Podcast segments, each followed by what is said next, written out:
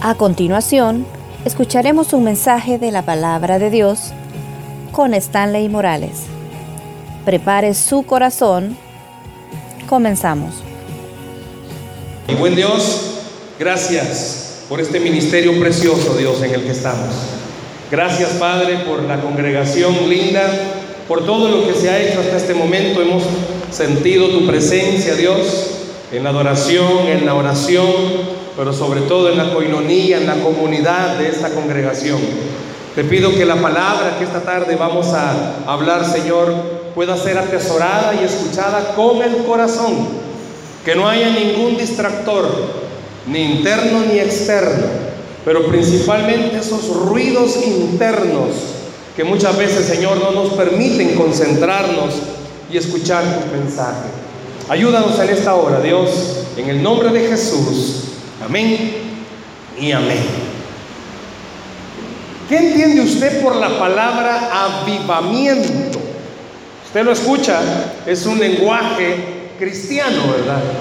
Eh, la gente, las iglesias, las congregaciones dicen, estamos en avivamiento. Y si usted le pregunta a los miembros qué es avivamiento, quizás no sepan qué es avivamiento. O si saben qué es avivamiento, quizás tengan el concepto que se maneja y que no está en la Biblia. Por ejemplo, hay un lenguaje que usamos los cristianos y es que este hermano anda caído, Y eso no está en la Biblia, ¿verdad? Sino que se ha alejado del Señor. ¿Y avivamiento? ¿A qué se referirá con esto de avivamiento? Hay un versículo, no es el que vamos a leer. Hay un versículo donde el apóstol Pablo le dice a Timoteo, aviva el fuego del don de Dios que está en ti. Hay mucha generación moderna y quizás lo que voy a decir, la mayoría quizás ni lo sepan, pero ¿cuántos de ustedes han cocinado en cocinas de leña? Levante la mano, quiero ver. Los jóvenes están como, ¿qué es eso? ¿Cómo hacer ese volado? No sé si han visto, me recuerdo yo me crié, eh, ella nos cuidaba, la mamá de mi papá, mi abuela paterna, y ella siempre tenía esa su olla de, de carbón, de leña, y ella siempre cocinaba frijoles, no hay como los frijoles cocinados en leña. Y ella siempre me decía con uno su gran pailón que tenía, cuando veas que el fuego se está apagando, anda soplalo y ella decía siempre, anda, avivalo. Y yo chiquito yo decía, que es dundo el fuego, digo. Porque cuando usted oye avivar, es como que yo le dijera, dígale que está la par suya, avivar. Se ofendería quizás. Pero ¿sabía usted que el avivamiento significa no solamente estar encendido, sino no permitir que lo que está encendido se apague? Y muchos cristianos quizás andamos algo apagadones.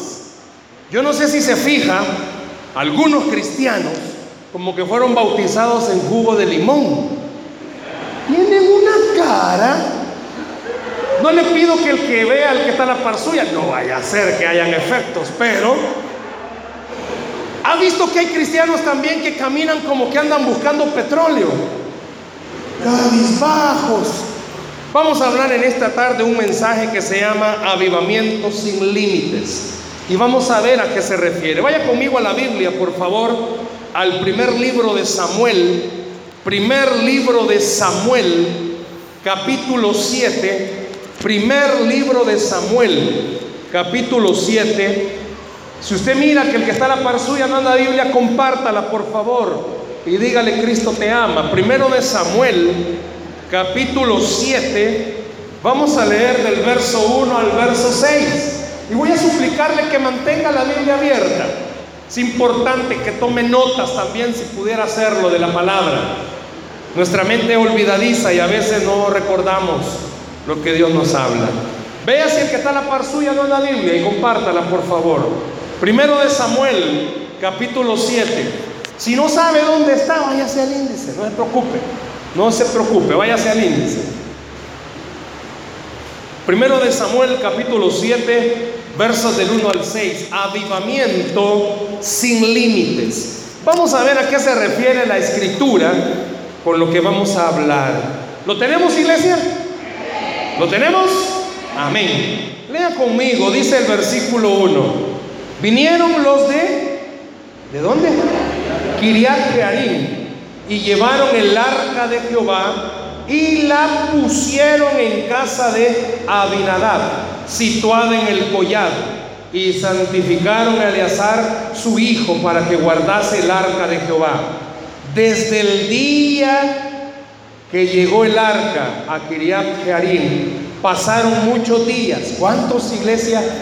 20 años y toda la casa de Israel, que dice, lamentaba en pos de Jehová. Vea el verso 3.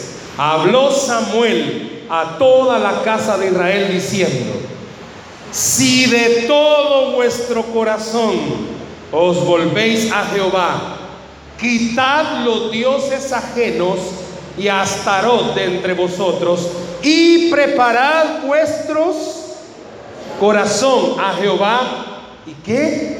Y solo a él servir y os librará de la mano de los filisteos. Entonces los hijos de Israel dejaron, así dice, que dice, quitaron a los Baales y a Astarot y sirvieron solo a Jehová. Y Samuel dijo, reunid a todo Israel en Mizpa y yo oraré por vosotros a Jehová.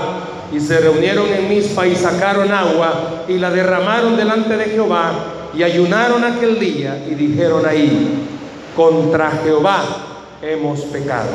Y juzgó Samuel a los hijos de Israel en Misma. Amén. ¿Y de qué está hablando, hermano, este pasaje? Quiero que conmigo veamos, un poquito el contexto.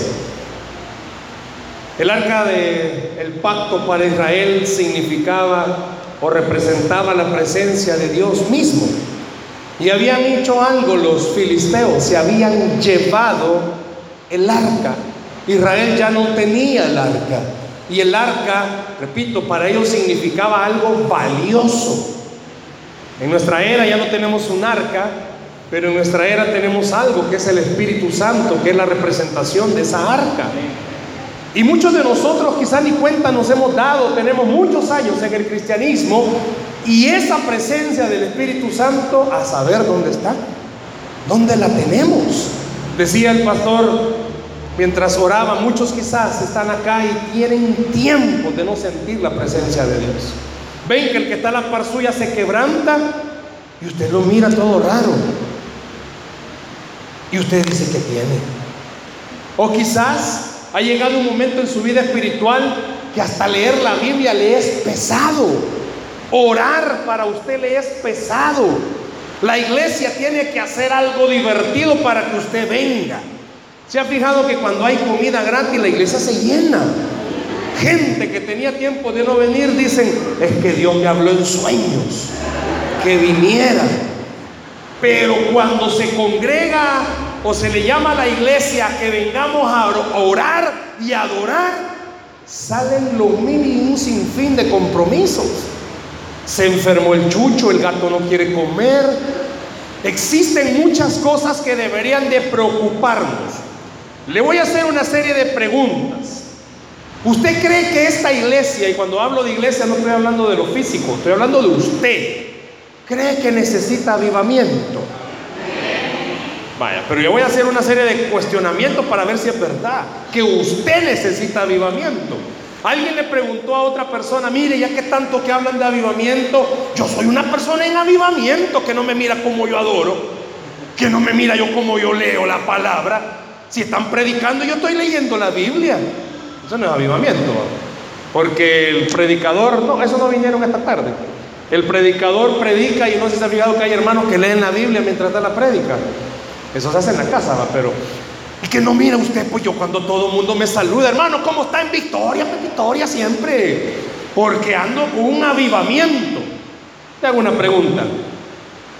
¿Sabía usted cuándo se necesita reconocer que necesitamos un avivamiento? Veamos en qué se identifica. Cuando no amamos a Dios como lo amábamos antes. Cuando nuestros intereses terrenales son más importantes que las cosas espirituales.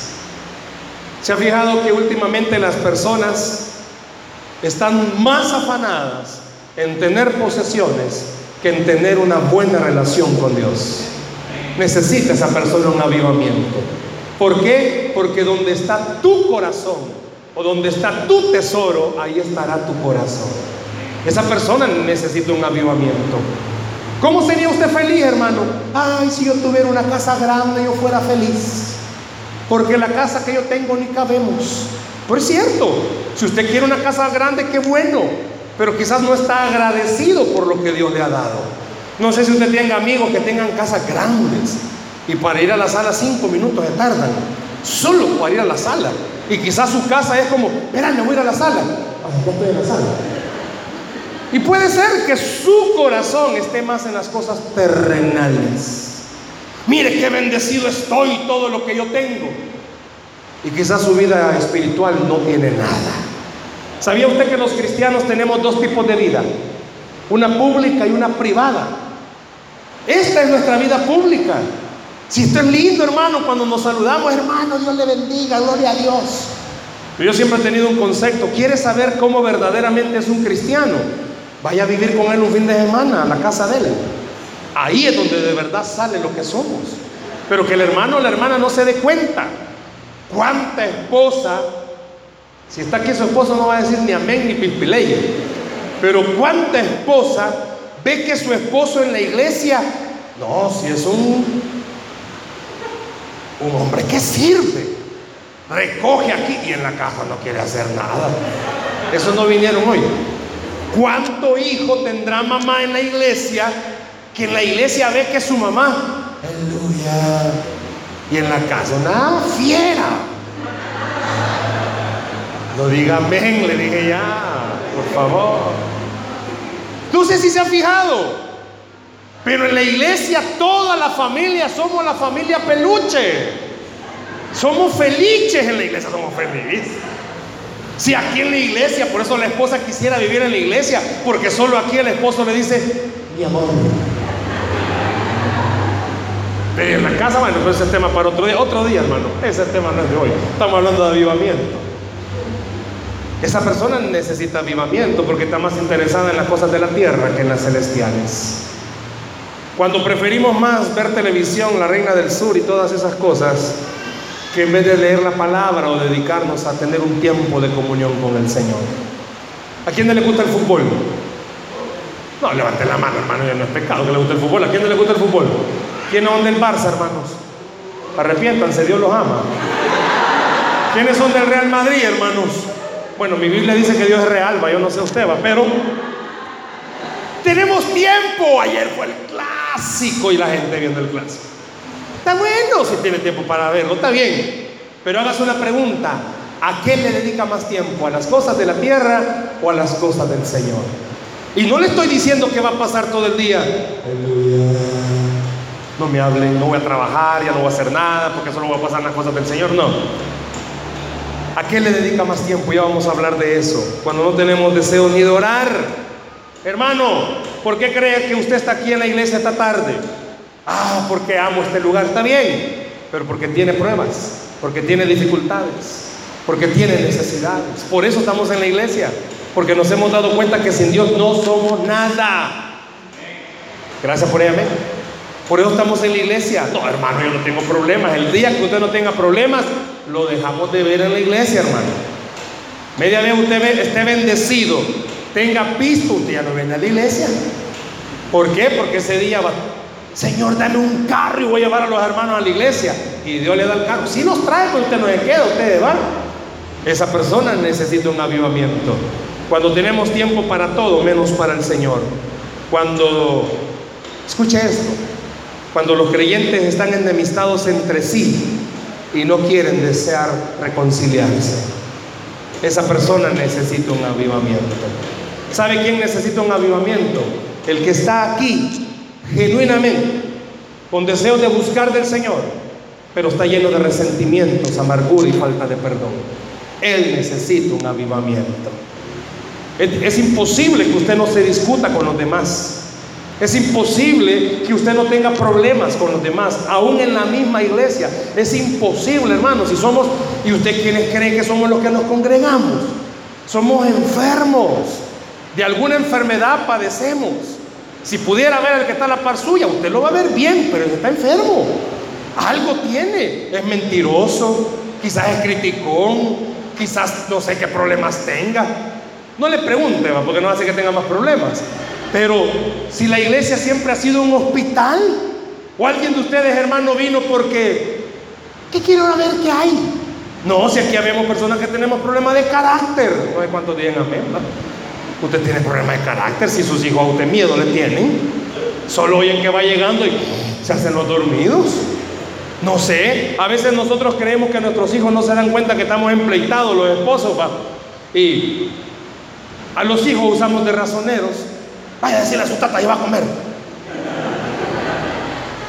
¿Y usted cree que el niño, ah, así se tratan? No. Mamá dice, vaya a decirle a su tata que no van, van ahí. Usted se mete al cuarto a pelear, hermano, si las paredes son de papel bon. Y los hijos se echan el rollo de todo el pleito que usted necesita un avivamiento. Y vamos a hablar qué es eso de avivamiento. Y a veces está aquí, hermano, y está molesto porque quizás usted tiene deseo de servir y usted está viendo que han puesto a servir a un nuevo y usted dice, si ya tengo que iniciaron este, iglesia y no me ponen y ahí está. Usted necesita avivamiento porque no es del que corre ni del que quiere, sino del que Dios tiene misericordia. ¿Cuánto papá hay acá? Levanta la mano los papás.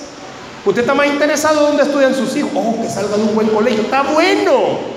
Pero quizás no está interesado en la vida espiritual de sus hijos.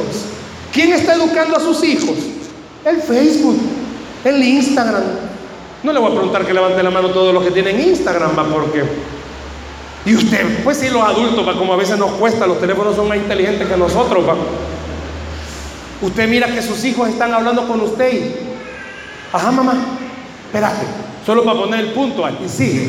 Porque ellos tienen los dedos tan ágiles para chatear. Y la mamá tiene Facebook.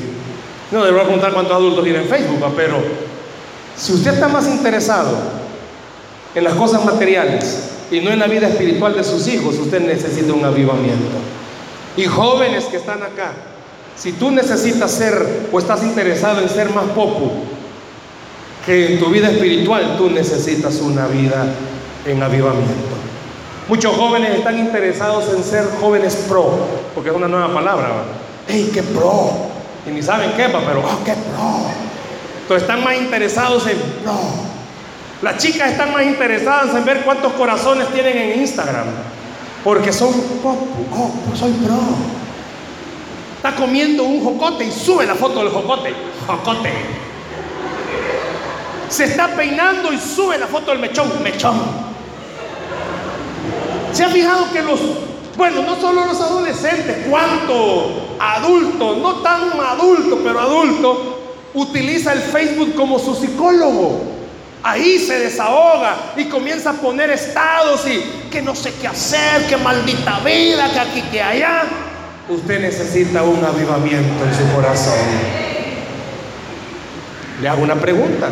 ¿En cuáles de estas se está identificando? Y escuche, hay cristianos que vivimos un cristianismo bien light. Es que aquellos lo hacen. Pero si usted se da cuenta, si Jesús no lo hizo, usted necesita un avivamiento. ¿Por qué necesitamos un avivamiento? Porque debemos de reconocer y comprender algo. ¿Usted conoce a Samuel? ¿Quién era Samuel? El de la Biblia. Dice la Biblia que él fue procreado por el Cana y por Ana. Ana era una mujer estéril que no podía dar hijos y Dios vio de, en ella su corazón y se compadeció. Ella hizo un pacto con Dios que si le daba un hijo lo iba a entregar al ministerio. La historia dice que Ana lleva a su hijo, a Elí, al sacerdote. Y oiga qué peligroso. Si usted es líder de la iglesia, si es líder de algún ministerio, de algún ministerio Escuche, por favor. Eso no garantiza que usted esté en avivamiento. Dice que Elí, el sacerdote, cuando Dios estaba llamando a Samuel, ni siquiera identificó que era Dios el que lo estaba llamando. ¿Te conoce la historia? Samuelito estaba dormido y oyó una voz que le dijo, Samuel, Samuel. Dice la Biblia que hasta la tercera vez le cayó en buen salvadoreño la peseta al, sacerdote Elí, que tal vez era Dios el que lo estaba llamando. Si usted no sabe qué voz le está hablando, usted necesita un avivamiento. Si usted tiene que tomar una decisión y debe de recordar, cristiano jamás puede tomar una decisión enojado, triste y con hambre. No tome una buena decisión así. Jamás. Todos tenemos dificultades. ¿O habrá alguien que no tenga problemas? Pues si usted tiene problemas, déjeme decirle que usted necesita un avivamiento. ¿Sabe por qué? Porque los problemas nos hacen creer que Dios nos ha dejado, que algo malo quizás estamos haciendo, que no somos merecedores de su gracia. No, Jesús fue claro al decir, en el mundo tendréis aflicción. Es decir, hermano, ¿cómo se llama su aflicción? Póngale nombre a su aflicción economía, salud, suegra, no sé qué, cuál sea el nombre de su aflicción, póngale nombre. Yo no sé qué tienen con la suegra, va tan lindas que son lejos, pero bueno. ¿Cuál es su aflicción? Hermano, si usted está pasando por un problema, usted necesita comprender, necesito avivamiento en mi vida. ¿Por qué? Porque entonces la llama se me va a ir apagando. Mi fe se va a ir debilitando y voy a creerle más al enemigo que a la voz del Señor. Por eso necesito un avivamiento. Muchos de los que estamos acá, seamos sinceros, esta semana ya estamos terminando julio, mañana último día. Pregúntese en el mes de julio cuántas veces quise tirar la toalla, cuántas veces se desanimó, cuántos de los que estamos acá, hermanos, seamos honestos, no fue un buen mes julio, fue cuando más se empleitó con su pareja, yo le he dicho esto muchas veces a las personas. Es un, comentario, ¿verdad? Pero todas las mujeres no solo tienen sexto sentido. Las mujeres son busas de nacimiento. ¿Cuántas tienen amén? Las mujeres son biónicas, hermano. Si usted está casado, está casado con la mujer biónica. Porque ella puede estar allá afuera y usted aquí adentro y ella ve a través de las paredes. Y cuando usted sale le pregunta gentilmente, ¿con quién hablaba gordo? Y los hombres somos algo de nacimiento. Ah, ah, ah. Si hoy adentro estaba. Ah, no, ella sabe que usted estaba hablando con alguien. Yo le he dicho esto a las parejas. Nosotros en la iglesia trabajamos con matrimonios. Y le digo, mire hermanito, jóvenes también presten atención, me buzo. Cuando una mujer le pregunta algo al esposo, no es porque ella no sepa. Ella ya lo sabe todo, papá. Y lo único que ella quiere es que ustedes lo confirmen. Y mejor confírmenselo para que la pescosada sea menos suave. Son biónicas. Los hombres por naturaleza tenemos un problema, somos mirones. Vamos por la calle y de repente a lo lejos viene una creación de Dios, ¿verdad? Entiéndase por creación de Dios, ya sabe qué es, ¿verdad? Van en el carro todos aquellos que quizás van manejando y la esposa va a la par con el maquillaje. Aquí en frentecillo tiene la vanidad eh, maquillándose. El esposo buzo manejando y la vuelve a ver de reojo. Ah, no, está distraída, dice. Y ella, ella ya viene la creación de Dios. Mire, su esposa es biónica. Ella está aquí, pero este ojo automáticamente se movió. y ya no vio usted. Pescosada segura, hermano. Usted necesita avivamiento. Pero del otro también necesita avivar, hermano. Todos necesitamos avivamiento. ¿Habrá algún hombre acá que pueda decir, no, hermano, yo ah, estoy casado, yo le soy fiel hasta con el pensamiento a mi esposa? Usted necesita avivamiento. ¿Sabe por qué? Porque todos los que estamos en esta iglesia tenemos un problema. El pecado nos gobierna. ¿Escuchó? Pablo dijo, lo que quiero hacer no hago. Y lo que no quiero hacer, eso hago. Hoy es domingo, levante la mano el que pecó hoy, hermano. Me voy a tomar una foto con todos. Qué hermanos. Denme la clave, hermanos. Levante la mano el que pecó hoy, yo voy a ser el primerito. Usted necesita avivamiento, hermano. ¿Por qué? Porque lejos del Señor segurito pecamos todos los días. Usted necesita avivamiento. Entonces, si vemos la conclusión, entonces es sí, todos necesitamos avivamiento. ¿Y qué es avivamiento? Lo que Dios ha puesto en nosotros no debemos de permitir que se apague. Usted debe de entender y comprender algo. No estoy hablándole de religiosidad, no estoy hablándole de fanatismo, no estoy hablándole de legalismo, estoy hablándole de mantener fresca su relación personal con el Señor. El arca se la habían llevado y el arca para el pueblo significaba la presencia misma del Señor. Y todos los pueblos enemigos por eso querían esa arca porque ellos creían que era lo físico lo que los iba a ayudar. No, si la Biblia dice que en esta ciudad donde estaba el arca, ¿sabe cuántas personas murieron? Casi 50 mil por ver el arca. No, hermanos, es que las personas debemos de comprender, yo no estoy hablando que usted va a aparentar estar bien, no. El avivamiento es que la gente sin necesidad que usted hable, sepan que está bien que usted ama al Señor por sobre todas las cosas. Papás, es importante que tengamos avivamiento. ¿Por qué? Le hago una pregunta. ¿Qué es lo primero que ven sus hijos en usted cuando tiene un problema? No le estoy diciendo que en la mañana se levantó, tuvo un accidente. Nuestra naturaleza no es tendenciosa a, gracias Señor, qué lindo accidente. Esa no es nuestra naturaleza. Es normal que usted se preocupe. Pero que la preocupación no lo gobierne, sino que al contrario usted entienda ese golpe de bendición. ¿Sabe por qué? Porque Dios lo ha permitido. Dice la Biblia que no hay nada en esta tierra que Dios no lo permita. ¿Sabe qué significa estar en avivamiento? Entender que Dios es un Dios soberano. Y aún lo más duro que me está pasando es para mi bendición. Y alguien que no está en avivamiento se demotiva, se entristece, Alguien que no está en avivamiento se va de la iglesia. No, es que desde que llegué a la iglesia he tenido más problemas. Al contrario, hermano, desde que está en la iglesia usted debe de entender, allá afuera va a seguir teniendo problemas, pero sin esperanza. Pero aquí adentro va a tener problemas, pero con esperanza. Porque la esperanza se llama Cristo Jesús. Usted necesita avivamiento. Y avivamiento, hermano, no es que cuando tenga problemas en casa y esté discutiendo el esposo con la esposa, Normalmente a los esposos nos agarra feo, sino que la esposa cuando tenga pleito con el esposo no es que usted va a comenzar. Espérate bien, seguí gritando. Gracias Señor porque tengo un esposo que parece loco, que está gritando. No, eso no es avivamiento. Avivamiento sabe que es que a pesar de que tenga dificultades, usted tenga el control de saber, Dios está en esto. Dios está en esto.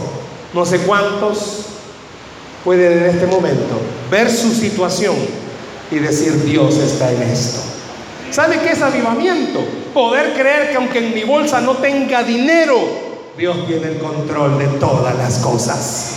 ¿Sabe qué es avivamiento? Saber que a pesar de que mis hijos están tendenciosos a ser más rebeldes de lo normal, Dios tiene control de todas las cosas. ¿Sabe qué es avivamiento? Que aunque en el trabajo usted esté escuchando que van a recortar personal, usted puede estar seguro que nada pasa porque Dios tiene el control. Y si a alguien lo quitan, aún eso, Dios tiene el control. Pero si no estamos en avivamiento, nos deprimimos, no queremos orar, no queremos congregarnos. ¿Se ha fijado que hay personas que cuando estamos orando, no oran. Dice el hermano de la alabanza de un grito de júbilo. Ese fue su grito. No estoy diciendo que, ah, no. ¿Sabe que muchos gritamos solo porque nos piden que gritemos? Pero en realidad no sabemos qué es el gritar. ¿Y por qué en la casa se grita? Ah, que ya estoy en mi casa. También aquí es su casa, no es su casa aquí, pues. ¿Sabe qué es avivamiento? Entender que no es el grito, no es esto, no es lo otro, es la presencia de Dios la que mueve mi vida. Le hago una pregunta, ¿cree que usted está en avivamiento? El pueblo había entendido algo, el arca se nos había ido. Y no crea que ellos la recuperaron. No. Dice la historia, y qué bueno fuera que usted lo leyera. ¿Sabe que los filisteos devolvieron el arca? ¿Y sabe por qué la devolvieron? Porque en vez de ayudarle le tuvieron miedo. ¿Y sabe que hay una enseñanza en eso?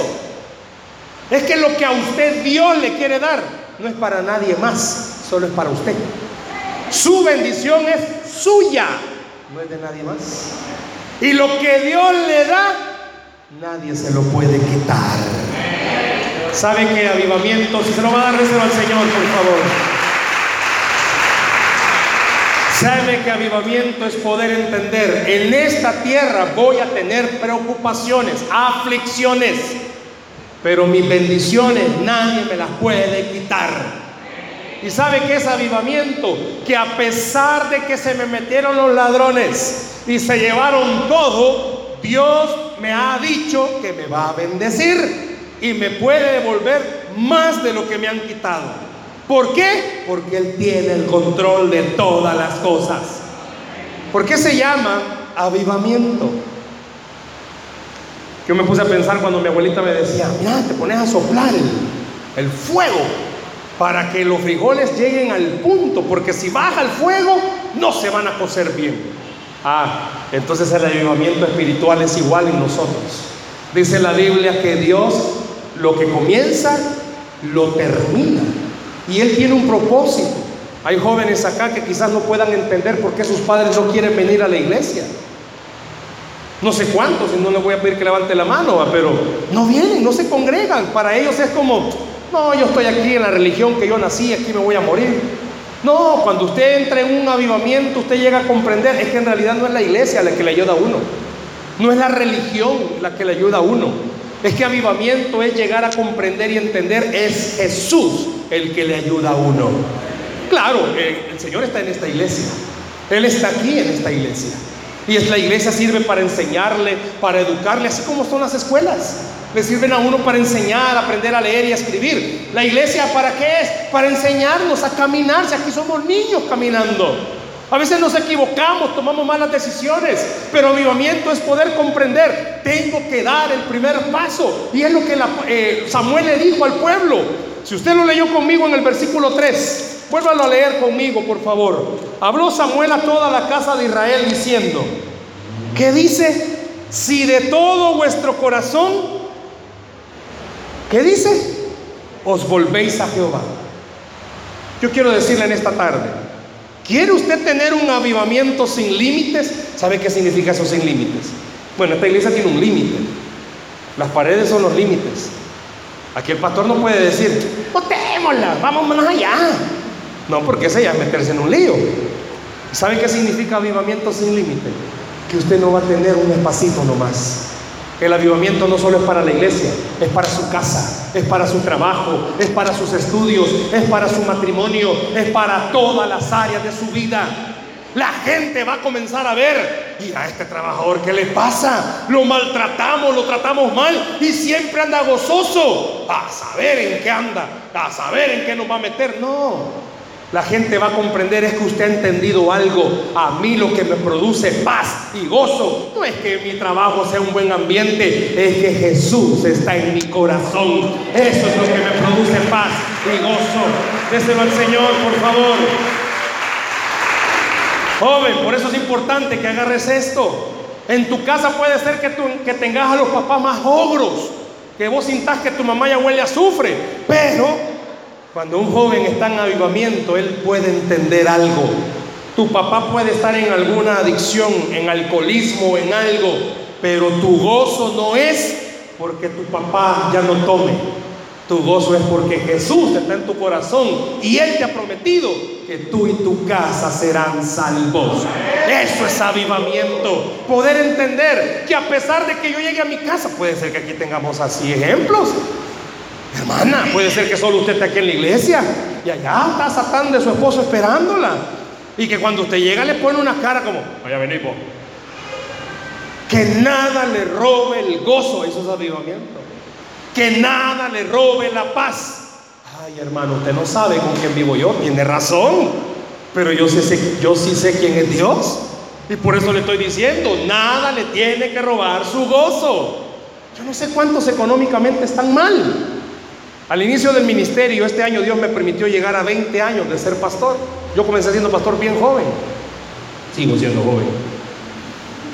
Y hubo una época bien dura, difícil.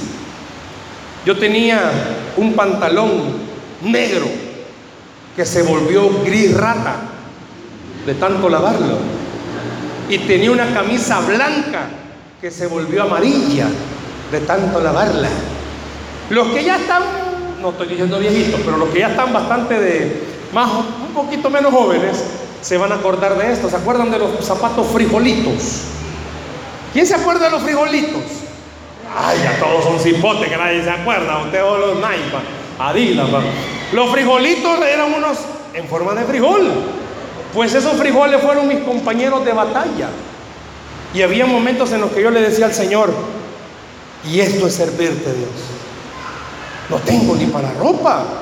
Estábamos levantando una obra en Usulután, Ujulután, donde se come quedo fresco.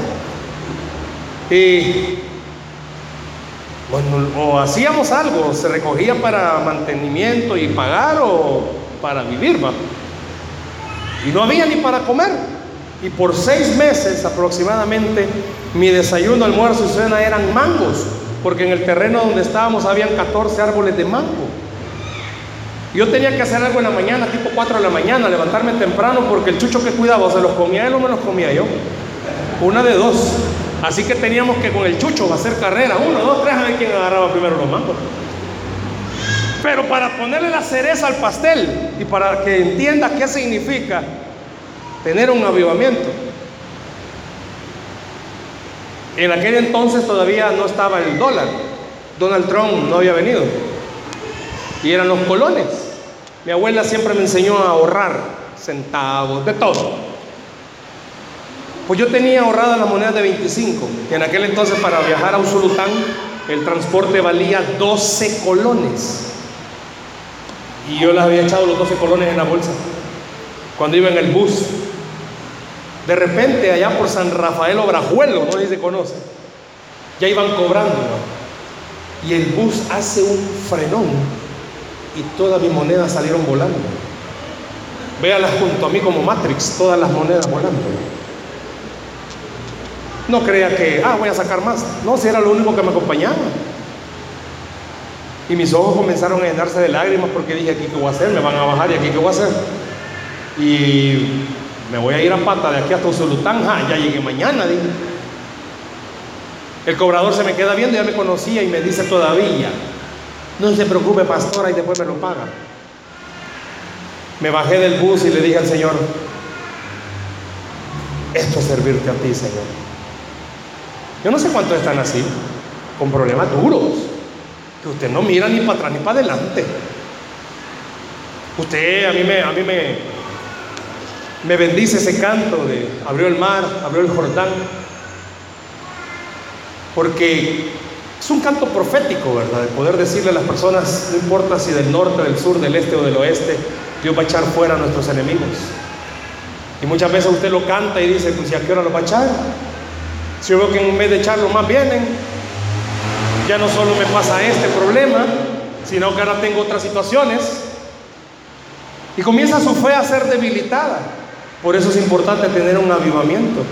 Porque el avivamiento no es que traiga las respuestas. El avivamiento lo lleva a uno a comprender, es Dios mi respuesta. Y Él sabe el día y la hora en que las cosas van a cambiar. Y se lo digo en propiedad, cambian las cosas porque cambian. ¿Sabe por qué? Porque Dios lo ha prometido. Y si Dios ha prometido bendecir a su pueblo, no hay nada ni nadie que detenga esa bendición sobre sus hijos. No hay nada que pueda evitarlo. No importa que las cosas se pongan más difíciles. No hay nada que detenga que la mano de Dios bendiga a sus hijos. Pero es importante que usted y yo hagamos esto. Regresemos al Señor. Y cuando yo le digo regresemos al Señor, le estoy diciendo, mire, vuelva a ser el cristiano que usted fue al principio. O, mejor dicho, enamórese del Señor. Enamórese de verdad. que usted pueda comprender, el Señor es su todo. Usted no necesita nada más. Usted solo necesita abrir su corazón y entender, Dios tiene el control de todas las cosas. Déselo al Señor ese aplauso, por favor. Eso sí, no solo entienda eso, sino que en el mismo versículo Samuel le dijo, no solo vuelvan. ¿Qué dice en el versículo 3? ¿Qué dice? Léalo bien. Quita el qué? Los dioses ajenos y a Astarot entre vosotros. Le puedo hacer una pregunta. Contéstesela usted solo, ¿verdad? Pero, ¿qué ocupa el primer lugar en su corazón? Dios, hermanos. Bueno, el día tiene 24 horas. Y de ese tiempo, ¿cuánto se lo dedica al Señor? ¿A qué le dedica más tiempo usted? Eso es lo que ocupa el lugar del Señor. Eso es lo que ocupa más el lugar del Señor. ¿Cuántos de ustedes, hermanos, pueden ser honestos y decir, es cierto, hermano, yo soy un adicto al teléfono? Yo no puedo, va al baño con el teléfono y todos encalambrados sale el teléfono. Perdón, de los, pies por estar con el teléfono. Usted duerme con el teléfono, se despierta con el teléfono, come con el teléfono, habla con el teléfono, enamora el teléfono. ¿No se ha fijado? Más que todos los jovencitos. Algunos varones lo hacen, ¿va? Usted lo ve. Le dedican más tiempo al teléfono. Ah, pues ese es su Astarot, ese es su Dios. Yo no le estoy diciendo, va, regálelo. No, el teléfono nos acorta distancias. Pero que en vez de acortar distancias, no separe las familias. No voy a levantar la mano, pero ¿cuántos hogares viven empleitados por el bendito teléfono? Porque el esposo solo en negocios, mi amor. A ver qué negocio el que tiene, va. Yo no sé. ¿Cuántos de ustedes necesitan quitar cosas de su corazón? Jóvenes, son cristianos. Pero en la noche oyes a Maluma, te dormís despacito. ¿Me explico? ¿Me doy a entender? Hay cosas que ocupan nuestro corazón. Hay cosas que son aparentemente más importantes que Dios. Y Samuel le dijo al pueblo, ¿saben qué pasa? Ustedes han puesto cosas que son no importantes en el lugar de Dios. ¿Sabía usted que el pueblo de Israel comenzó a creer? Porque así somos los humanos, si no vemos no creemos. El pueblo estaba seguro porque veían el arca. Dice la Biblia que durante todo el tiempo de Samuel los filisteos no volvieron a atacar a Israel. Y el arca era algo representativo para el pueblo. Y como ya no veían el arca, comenzaron a buscar otra cosa en que creer. Y comenzaron a salir dioses. Seamos honestos, hermanos. Muchos de los que estamos acá, en vez de buscar consejos en la palabra o en personas piadosas, en mundanos andamos buscando consejos. La hermana tiene problemas con el esposo y en vez de buscar consejería, donde su mejor amiga y su mejor amiga ni a Cristo tiene. Deja a ese hombre, ya te lo dije. Estás joven. Poder rehacer tu vida. Quite Astarot, hermano. A esa amiga suya, llámele Astarot. Quite esas cosas. Todo lo que ocupa el lugar del Señor. Y oiga, por favor, a todos los que servimos, somos líderes o tenemos algún ministerio. No somos nosotros los que hacemos las cosas. Usted y yo somos instrumentos y por misericordia somos instrumentos. Si el que hace todo es el Espíritu de Dios. Quite muchas veces la soberbia a su corazón, que ese es el astarot que usted tiene. No sé cuántos de los que estamos acá tenemos soberbia. Falta de perdón. Quite ese resentimiento, porque ese es su Dios. Usted habla con todo mundo, pero esa hermanita ni verla puede. ¡Hey! Va a haber una reunión en mi casa. ¡Qué bendición! Y todavía le advierten, pero va a llegar la persona fulana. Ah, pues no, hay te mando el regalo. Hermano, quite ese astarot de su corazón. esa piedra es una piedra que está evitando su bendición. Usted no puede decir que de una misma fuente salen dos aguas.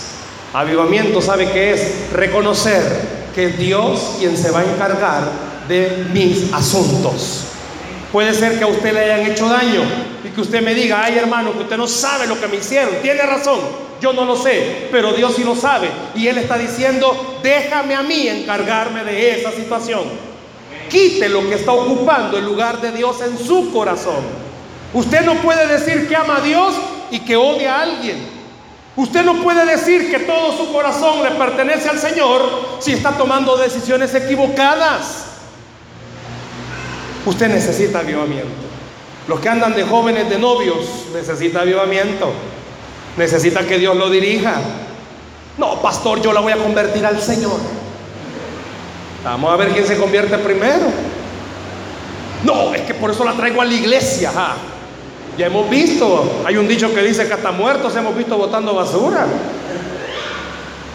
Si Dios no ha cambiado a esa persona, ¿cómo va a creer ay, usted no sabe cómo me ama? Pues sí, dijo aquel.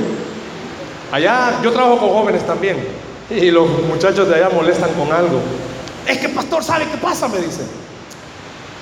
Es que pues sí, va, es que yo me he enamorado de una, chica que no es de la iglesia, va, pero eh, eh, yo ya le dije al Señor, va, que pues sí, va, que si la convierte, va, es como así hablan, va. Es como si la convierte, va. Ayúdeme a orar, hombre, para que pues sí, va, para que se convierta, va.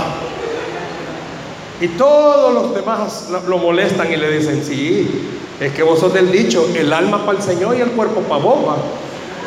Si usted cree que andar, tener una relación con un inconverso le va a ayudar, usted necesita avivamiento. Usted necesita avivamiento. Si no, pregúntele a todos los que se casaron con inconversos cómo están ahorita. Necesito un avivamiento. Quite lo que está ocupando el lugar del Señor. Quítelo. ¿Para qué? Sigue diciendo Samuel, y preparad vuestros corazones. Yo quiero pedirle en esta tarde que usted necesita preparar su corazón. ¿Y prepararlo para qué? Para que la palabra que Dios quiere sembrar en su corazón pueda dar fruto. Usted necesita avivamiento. ¿Y qué es avivamiento entonces, hermano? Avivamiento es entender en el instante que yo acepté a Jesús, Él puso en mi corazón algo que los de afuera no tienen. Y es esperanza. Y esa esperanza de que todas las cosas Dios me puede ayudar con ellas. Cuando usted aceptó a Jesús, dice la Biblia que usted fue sellado, es decir, usted ya no es la misma persona, entienda, Dios tiene planes especiales para usted. Y si usted está aquí por primera vez y nunca ha entregado su corazón a Jesús, entienda algo. Abrirle su corazón a Jesús es abrirle la puerta a la esperanza para su vida. Abrirle la puerta de esperanza a su hogar. Usted ya intentó muchas cosas. Puede ser que como cristiano haya intentado muchas cosas para que las cosas cambien. Le digo algo, cuando usted ore de verdad, lea la palabra de verdad, se congrega de verdad y sirva de verdad, usted va a comenzar a ver que su vida está en un avivamiento. ¿Por qué? Porque nadie puede apagar la llama que Cristo Jesús ha puesto en su vida. Ni los problemas, ni la enfermedad, ni la necesidad. Déselo al Señor, por favor. Nada va a poder apagar esa llama. ¿Sabe por qué? Porque esa llama se aviva todos los días con la presencia del Espíritu Santo. Y para terminar, ¿sabe cómo puede estar usted en avivamiento? La mejor forma de poder estar en avivamiento también es comenzar a servir. Pastor, hay muchos lugares donde pueden servir, ¿verdad? ¿Por qué no sirve? No, hermano, es que a mí me da miedo hablar. Vaya, pues no hable de la bienvenida. Muchos cristianos sueñan con cantar y lo oyen. No, vaya a dar la bienvenida, hermano. Pero sirva, sirva. Le aseguro que hay muchos acá que quizás no sirven. Solo se congregan. No, hombre, abra su casa para un, grupo. Hermano, quiero abrir mi casa para un grupo. Algunos no lo abren porque toda la cuadra se lo puede. Mejor que la gente sepa que el que era bélico sigue siendo bélico, pero cambiando en las manos del Señor. La gente se la puede, que usted tiene un ministerio, usted es mejor que Código 21. Ah, pues sí, está bueno. Que la gente sepa que usted era alguien que hablaba de más, pero que ahora sigue hablando un poquito de más, pero en las manos del Señor está cambiando. quiere volverse una iglesia en avivamiento, entonces haga algo. Recuerde, la llama que está en mi corazón, yo no tengo que permitir que se apague. Y eso no se permite orando, leyendo la palabra, congregándome y sirviendo. ¿Por qué? Porque aunque en el mundo tengamos aflicciones, el Señor dijo, tranquilos, yo ya vencí lo que te está afligiendo. Usted necesita esta tarde avivar su vida. Usted necesita avivar su llama y entender algo. A mi situación, Dios ya le tiene el día y la hora en que va a terminar. Porque Él ha prometido bendecir a sus hijos. Dice la Biblia que al que cree, todo le es posible. Denle un aplauso al Señor, por favor, esta tarde. Gloria al Señor. ¿Por qué no cierra sus ojos ahí donde está, por favor?